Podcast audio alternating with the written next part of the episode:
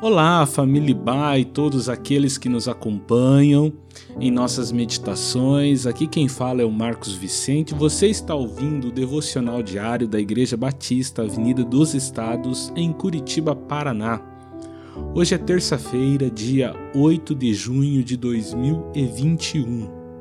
Ontem iniciamos uma série de devocionais sob o tema Atributos de Deus que não devemos esquecer.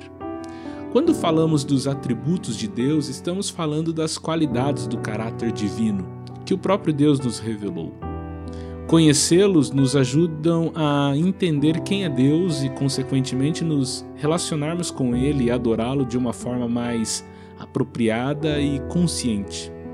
Hoje nós vamos meditar no atributo de Deus que particularmente muito me fascina, que é a soberania de Deus.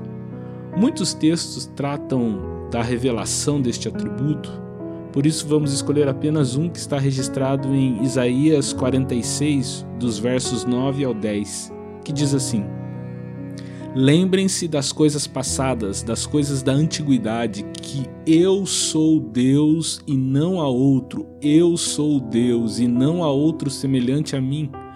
Desde o princípio anuncio o que há de acontecer e desde a antiguidade revelo as coisas que ainda não sucederam.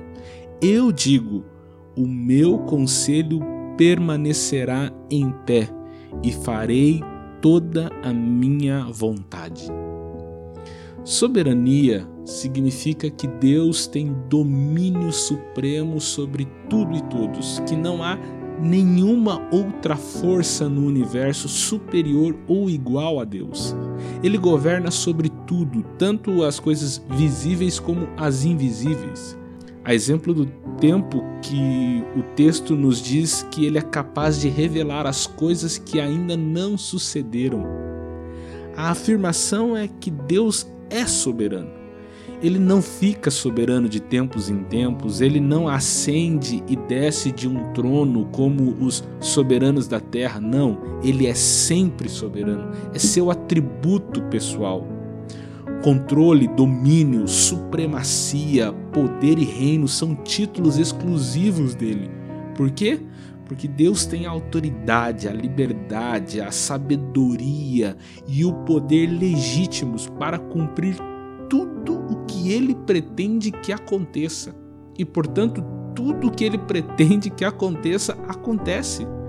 O que significa que Deus planeja e governa todas as coisas. Agora, um aspecto importante é entender que a soberania de Deus não anula a responsabilidade humana e nem a responsabilidade humana impede ou limita as ações soberanas de Deus. Inclusive, Vale lembrar que somente um Deus soberano, em sua plena e livre vontade, poderia estender o direito de nos dar a liberdade de fazermos nossas próprias escolhas. Acredito que nossa maior dificuldade em muitas vezes reconhecer e confiar nos atributos de Deus é a nossa perspectiva humana, ou seja, nós muitas vezes tratamos Deus como um igual, Claro que não afirmamos isso categoricamente, mas quando vemos o caos instaurados e ficamos sem respostas, parece que estamos dizendo: será que ele perdeu o controle?